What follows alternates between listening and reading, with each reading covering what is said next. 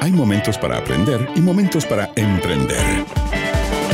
Y porque para un emprendedor curioso y una emprendedora creativa es imposible dejar de aprender, la Academia de Emprendedores abre su temporada de verano para acompañar tus tardes en la montaña, el río, la playa, la ciudad. Desde ahora y hasta las 6 de la tarde en ADN, suena la campana para ingresar a la Academia de Emprendedores en verano. Clases útiles, dinámicas y entretenidas para emprendedores y todos quienes buscan emprender. Academia de Emprendedores en verano, junto al alumno Leo Meyer. Y solo por ADN. Hoy más que nunca, tu sala de clases.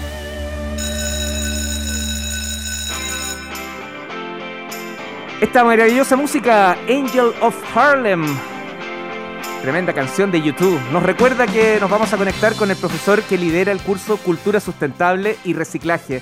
Él es el director, di- director digo, de Desarrollo Comunitario en vertical.cl. ¿Cómo está, profesor Rodolfo Tapia? Muy bien, Leo, ¿cómo estás tú? Bien, pues, feliz y triste. Ah, Sí, pues triste dices porque dejamos el horario. cuéntame. Ah, oye, pero, pero yo creo que este horario igual fue sembrar. po. Eh, me imagino que muchos de, de nuestros amigos y amigas que nos escuchan migrarán de vuelta al horario habitual de, de la noche, ¿o ¿no? Y ojo que las 9 de la noche es maravilloso. También tenemos un público que estaba alegando porque nos habíamos ido a las 5 de la tarde. Es solo que, mm, que es, eh, es, un, es un contacto con un programa maravilloso que es Tu Nuevo ADN que está eh, durante todo el año liderado por Andrea Obaid. Y ahí tiene un, un grupito de personas también muy activas, muy, muy ligadas justamente a la sostenibilidad, a la ciencia. Profe, ¿cuál es el tema de hoy? Mira, hoy día vamos a tomar eh, un tema, el, el título es la ley REP y el encadenamiento productivo. Y, y te quiero partir contando detalles sobre estas dos cosas, porque quizás la gente por ahí no, no las reconoce, pero hoy día de lo que venimos a hablar es de una oportunidad de nuevos emprendimientos. Así que te quiero contar de estos dos elementos. El vaso medio lleno. Exacto. Ya, pues. ¿Tú, ¿Tú escuchaste hablar de la ley REP? Sí, pues la conversamos, me parece que en la primera clase cuando, cuando te presentaste, profe, ahí me contaste que ese era uno de los temas importantes y que lo que no me acuerdo era si entró en vigencia o ya estaba por entrar en vigencia. Sí, no, está en vigencia, fue promulgada en el diario oficial en marzo del 2021, pero va eh, progresivamente va a ir cada vez teniendo un poco más de participación en nuestro espacio. Y, hoy día de ello les quiero hablar. Pero la otra patita es sobre esto de encadenamiento. No, no sé si ahí a nuestra amiga y amigos les suena este concepto o- y te quería invitar a que lo desarrollemos, que partamos por esta, por esta parte, que será encadenar. Ya pues, Mira, eh, si nosotros podría- pudiésemos definirlo, encadenamiento va a ser un proceso que busca vincular, en este caso, empresas u organizaciones eh, que vayan consecutivamente eh, trabajando todas las etapas eh, necesarias para el desarrollo de un producto o servicio, ¿ya? O sea, como si fuesen eslabones, por aquello lo de encadenamiento, y con una intención. que todas ellas participen como apuntando hacia el mismo lado, tratando de fortalecer la competitividad del mercado en el que participan. ¿ya? Así que cada vez que tengamos una serie de productores, extractores, vendedores, gente que esté ligada en el desarrollo mismo producto y que trabajen en conjunto por el bien de su mercado, vamos a hablar de encadenamiento productivo. La parte entretenida es que yo le voy a contar a la amiga y amigo que nos escuchan que la mayor parte de, la- de las regiones tienen un, eh, no, no la mayor parte, todas tienen un documento que se llama Planes de Desarrollo Estratégico Regionales. Y los planes de desarrollo estratégico y los planes de innovación, eh, muchos de ellos van a tener este concepto de que buscan propiciar el encadenamiento productivo. O sea, que buscan que distintas organizaciones que tienen funciones dentro de sus ciudades y sus regiones trabajen juntas, pues, trabajen colaborativamente. Lo que, lo que fortalece, fortalece no solamente el, el bienestar y el trabajo de cada una de las empresas involucradas, sino en, el conjunto eh, eh, también se ve beneficiada a la región. es re importante eso porque en vez de, de encadenar en términos negativos, de, de- de encerrarlos, de apretarlos, es, es más bien estar de la mano trabajando en conjunto.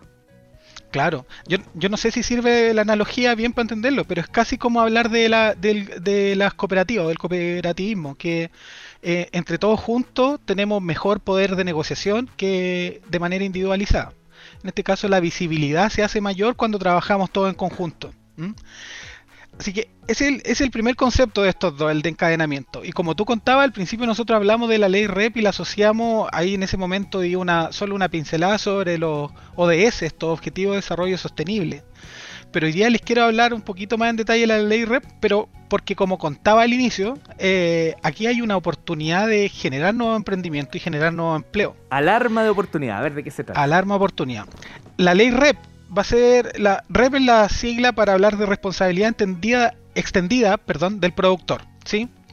Y la ley va a tratar de poner en valor eh, los residuos, o sea, tratar de que los residuos de cualquier proceso productivo eh, vuelvan a ser un recurso valorable. La ley nos va a decir que hay productos prioritarios, esta prioridad va a ser en relación a varios términos, entre eh, el volumen de su consumo, los tamaños, su toxicidad, qué tan factible es de poder valorizarlos de nuevo, y entre ellos vamos a contar, por ejemplo, a los aceites, los envases, los embalajes, neumáticos, baterías, pilas y otros electrónicos. Elementos que muchas veces terminan siendo un gran problema en nuestros centros de acopio y centros de recibo, pero que tienen muchos elementos que pueden ser usados. Por ejemplo, los chips que ocupaban los teléfonos de la primera generación de los smartphones, hoy día eh, perfectamente podrían ser los chips que eh, otorguen la inteligencia a nuestras lavadoras, a nuestros refrigeradores. Has visto que cada vez hay más dispositivos en la casa conectados a internet. La lavadora es infinitamente más inteligente que yo. Sí, a mí me pasa lo mismo. Eh, y bueno, justamente esa inteligencia que necesita la lavadora también es limitada y el chip que se produjo hace quizás 5 o 10 años es, es, lo es suficiente y necesaria para darle esta inteligencia. Entonces, hay algunos elementos de electrónica que pueden volver a reutilizarse y darle una vida súper importante.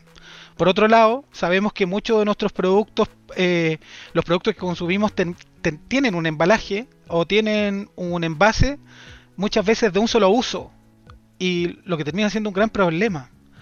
Eh, el problema de los envases de un solo uso es justamente eso, que luego que se producen, que hay todo un, ciclo productivo para, para, transformarlos después de un solo uso en desecho. Y es un gran problema. La ley REP va a ponerle eh, ahí un ojo y le va a poner reglas a los productores para que para que esto eh, disminuya en el camino. Lo que se busca es que eh, nosotros podamos eh, llegar al 12,5% del reciclaje de envases y embalajes y que en el camino vayamos avanzando a metas mucho más ambiciosas y cercanas a lo que se estila quizá en, países de Europa. ¿Eso no todavía o ya está ya? Lo de los eh, envases. mira, sí, eh, está, pero ah, mira, hace cuánto ¿cuánto habrá sido? Unas dos semanas que, que ya nos notificaron que algunos envases, como los envases plásticos de, de, de las bebidas, de, las aguas, va a tener que pasar a ser retornable en los supermercados. Va a haber una serie de cambios que son graduales, mm. como muchas leyes tiene que ir paso a paso, y vamos en el camino de eso. La gracia es que esta ley eh, pone, pone varias, varios temas en debate. Por un lado, lo que va a tener que pasar con el productor. Pero hay, otro, hay otras hay otros actores, entre ellos los consumidores, entre ellos los municipios, y otras figuras que son importantes y de las que les quiero hablar, la de los gestores de residuos y de recicladores de base. Que me imagino que por ahí va la oportunidad que nos comentabas. Por ahí va.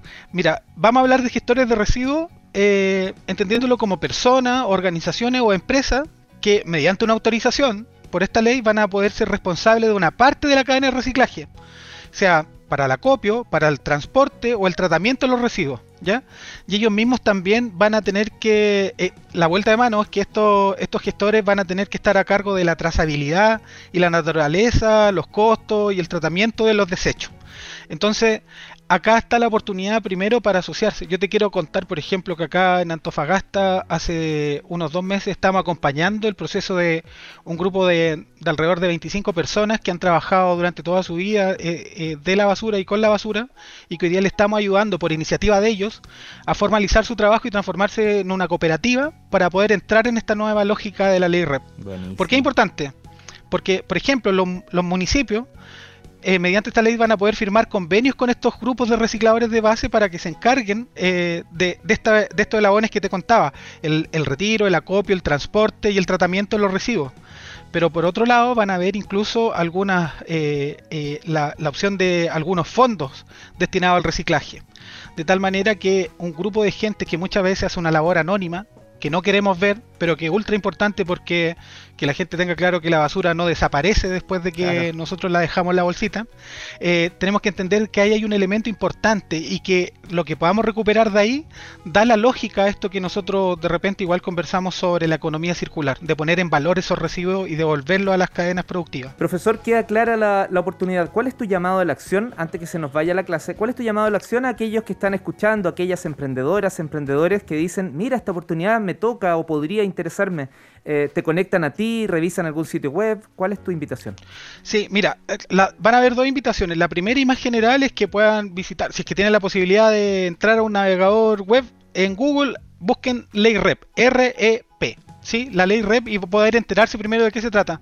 Quienes quieran nos pueden buscar en las redes sociales como Vertical CL eh, en, Facebook, en Twitter o en Instagram, ¿cierto? Ponernos en contacto y nosotros le podemos contar un poco más de lo que hacemos y tratar de hacer que ellos conecten con todas las lógicas de, esta nueva ley red para que vean cómo pueden empezar a, generar nuevos emprendimientos, sea de manera personal o como nos gusta a nosotros, colaborativa y entre todos. Y por cierto, si lo quieren hacer em, de manera más indirecta, no tan directa, en las redes sociales se utilizan el hashtag Academia en ADN. Usted, profe, ahí también siempre está mirando Twitter, Instagram, Facebook. Sí, estamos ahí, como tú contabas igual en principio, quienes, eh, quienes, quienes se incorporen como las dos personas que ganaron sus, kits para principio de año, eh, van a tener la posibilidad también de hacer un par de consultas ahí. Por cierto, con el hashtag Academia en ADN y Academia en Verano estoy revisando los dos para ver si es que alguien tiene duda y podemos ayudarle a, a contestarla. Ya, profe, recuerde que la próxima clase es a las 9.40 más o menos nos va... No, a las 9. A las 9 de la noche nos va a tocar día viernes. ¿ah? En, en, unas semanitas más. Un abrazo. Que esté muy bien. Abrazo a ya, todos. profe. Chao. Chao, chao. En ADN formas parte de la Academia de Emprendedores Banco de Chile.